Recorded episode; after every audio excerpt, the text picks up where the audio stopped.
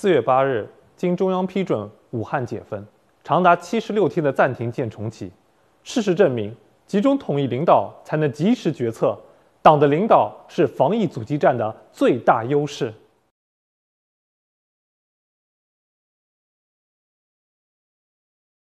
大家好，我是上海市委党校科社教研部的教师陈曦。首先，我们来看两条新闻。三月中旬。习近平总书记在和意大利总理孔特、西班牙首相桑切斯的通话中，分别提到，经过数月的艰苦努力，中国疫情防控形势发生积极变化，已经走出最困难、最艰巨的阶段，取得了阶段性重要成果。第二条新闻，四月一号上午，总书记在浙江考察时强调，经过一段时间艰苦努力。我国疫情防控形势啊持续向好，境内本轮疫情的流行高峰已经过去，但境外疫情正在加剧蔓延，我国面临境外疫情输入风险大幅增加，必须牢牢坚持外防输入、内防反弹。不知道大家看了上面两则新闻，你们会怎么想？我想肯定会有人提出这样的问题：中国。在这一次的抗疫过程中间，为什么能取得阶段性的成果呢？有人会认为中国的老百姓防护意识比较强，比如大家都待在家里隔离做得比较好，出门戴口罩防护做得比较好。也有人会认为中国的国家规模很大，具有十分强的韧性。还有人会认为，由于中国的工业制造能力强。因此啊，能够在较短的时间内生产出很多的防护用具和医疗器械。我们这一次的全媒体党课就要对这个问题进行深入剖析，来给大家讲一讲中国能力，说一说抗疫背后的中国之治。本次课程分为九讲，包含党的领导、抗疫精神、责任担当、精准防控、社区防疫、心理疏导。经济底气、经济治理、构建人类命运共同体等等。下面我们先来看一张图片，大家能否认出这是哪里？这是武汉的方舱医院。在武汉疫情最严重的时候，政府啊决定把会展中心、体育馆等改造成方舱医院，集中收治确诊轻症病人。我们回过头来看。这项举措被认为是武汉乃至中国此次疫情防控的关键之举。大家刚刚看到这个图片，这个方舱医院啊，它是由体育馆改建的，从筹备到迎接第一批患者，时间不到四十八个小时。由于啊筹备时间很短，因此在前期就出现了很多的问题，比如患者拿到饭菜那是凉的。要去上卫生间，由于人很多，卫生间数量很少，卫生间很脏。你想洗澡，对不起，没有热水。甚至患者他们病床旁边的插座，有一些没有电，用不了电热毯，也无法给手机充电。刚开始的时候，患者和医生、护士、工作人员之间的关系是紧张和微妙的。如果把各位放到那个场景中间。当你面对这些有些无序和混乱的情况，你会怎么做？我来告诉大家，这个方舱医院里的患者他们是怎么做的。没过多久啊，在患者中间就自发的出现了一批积极分子。这些积极分子把方舱医院划成五个区，每个区选出一名区长，当然是打引号的区长。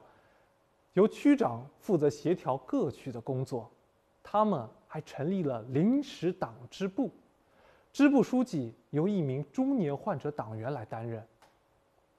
临时党支部和区长制度设立以后，方舱医院的秩序啊在慢慢的建立，运行效率不断的提高。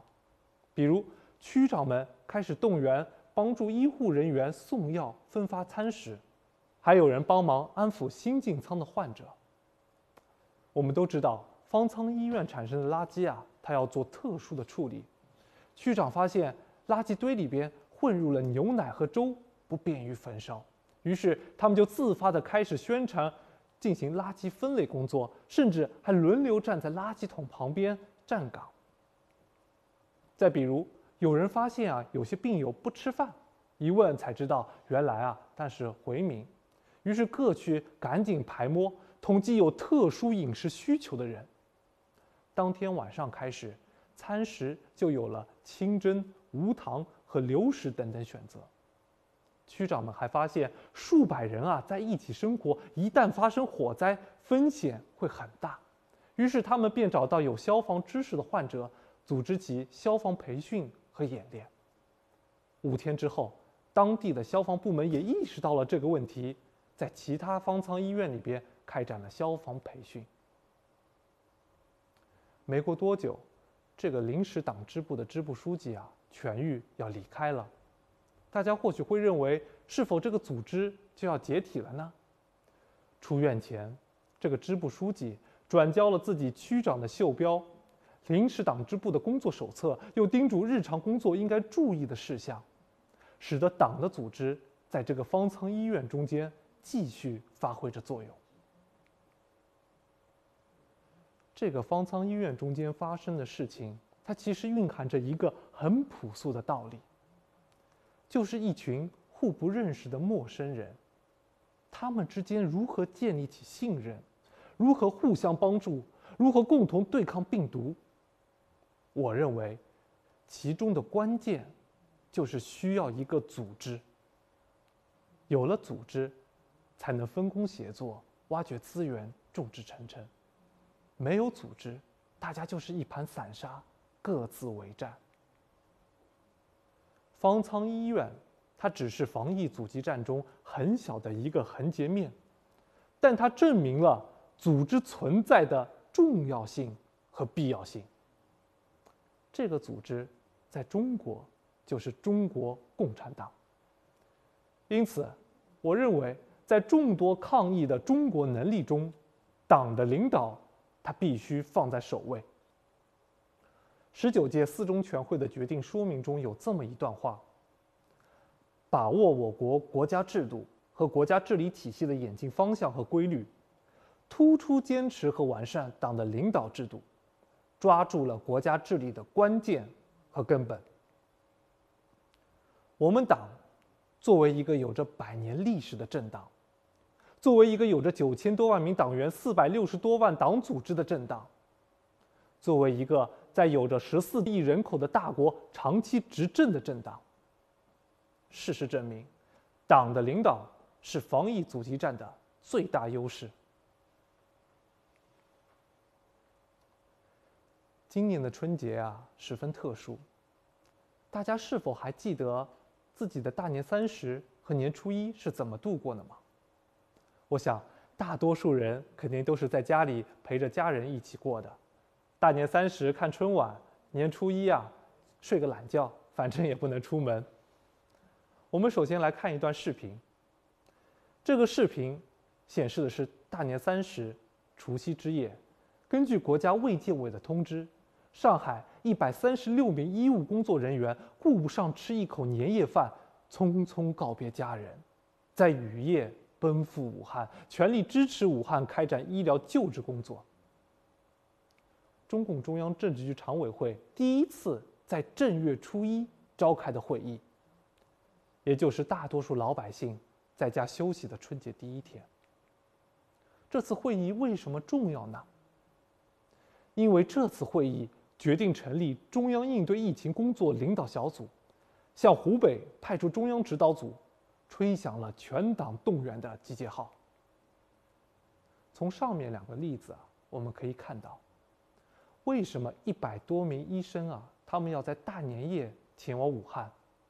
因为他们接到了国家的指令。为什么年初一大家休息的时候，中央要召开这样一次会议？因为防疫工作需要统一指挥、统一协调、统一调度，这都说明。在疫情阻击战中，党的领导，他首先是党中央的集中统一领导。为什么集中统一领导这么重要呢？集中统一领导，他才能做出及时的决策。比如武汉封城，它是新中国历史上第一次对一个千万级别的大城市采取的最严厉防疫措施。四月八日，经中央批准，武汉解封，长达七十六天的暂停键重启。我们回过头来看，对于武汉封城啊，其实当时人们的态度是不完全一致的。有的人认为这是小题大做，没有必要；还有人认为啊，这是否会造成更多的恐慌情绪，要慎重。总书记是这么说的：一月二十二日。党中央果断要求湖北省对人员外流实施全面严格管控，做出这一决策需要巨大政治勇气。由此可见，面对当时啊种种复杂的情况，只有也只能是党中央才能做出这样的决断。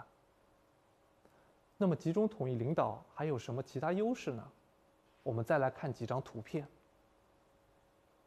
这张图片是陕西对口实验，这个是广东和荆州，这个是湖南对口黄冈，这个是重庆对口孝感。这几张图片背后啊，其实都是说明了一件事，就是在抗疫过程中间的一省包一市。当全国医疗队啊紧急支援武汉之后，湖北省的中小城市和广大农村地区受到的关注和支持相对不足。因此啊，有的县政府甚至在他的官方网站上打出了 SOS 的紧急求助公告。那怎么办呢？国家就采取了一省包一市的方式来支援整个湖北省。这并不是我国第一次使用对口援助的方式来抗击灾害，在零八年汶川地震的灾后重建时，我们就使用过对口援助的方式，包括。现在我们在脱贫攻坚战的过程中间，也有东西部扶贫协作和对口支援的机制。一省包一市的做法证明，只有党中央的集中领导，才能调配各省的资源，做到全国一盘棋。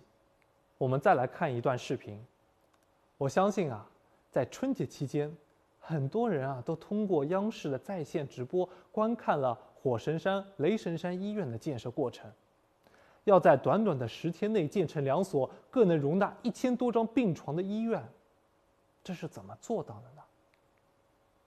有网友啊，他写了一个火神山建设不完全手册，我摘取其中一部分来给大家做一个分享。如果你要建成这样一座医院，首先你必须有一个紧急命令，由中建三局牵头指挥七千五百名建设者和近千台机械设备。你还需要国家电网两百六十多名电子力职工不眠不休二十四小时连续施工，你还需要华为、中国移动、中国电信、中国联通、中国铁塔、中国电子等企业在三十六小时内迅速完成五 G 信号覆盖。你需要中石油现场加油车、中石化加油站提供油品保障。房子造好以后，你要进行室内装修。那么你就需要中建深装集团的五百名施工员工，在三天内完成病房的室内装饰任务。此外，你还需要很多其他的企业提供专业医疗设备、信息系统、空调、冰箱等等室内用品。这个手册里边内容啊还有很多，大家想一想，要协调这么多企业、这么多部门以及无数的劳动者。并且在极短的时间内要完成这项任务，并不是一件容易的事情。只有集中统一领导，才能做到集中力量，才能办成这件大事。党中央的集中统一领导，还体现在紧锣密鼓的部署各项工作。正月初一之后，中央政治局常委会和中央政治局召开多次会议。专题研究疫情防控工作和复工复产工作。总书记啊主持召开中央全面依法治国委员会、中央网络安全和信息化委员会、中央全面深化改革委员会、中央外事工作委员会等会议，从不同角度对做好疫情防控工作提出要求。在国际层面，总书记二十多次同外方人士以会谈、会见、通电话、致信函等方式开展元首外交，推动国际社会携手战役。下面是一个不完全的统计。从一月二十二日至四月三日两个多月时间里边，总书记同二十多位外方领导人和国际组织负责人通了二十余次电话。其中，三月二十六日，二十国集团领导人在线上展开了特别峰会啊，总书记在北京做了一个重要的讲话。无论是在国内决策部署、调配资源，还是在国际沟通过程中，党中央的集中统一领导都发挥了极其重要的作用。坚持党的集中统一领导，是夺取疫情防控胜利的政治保障。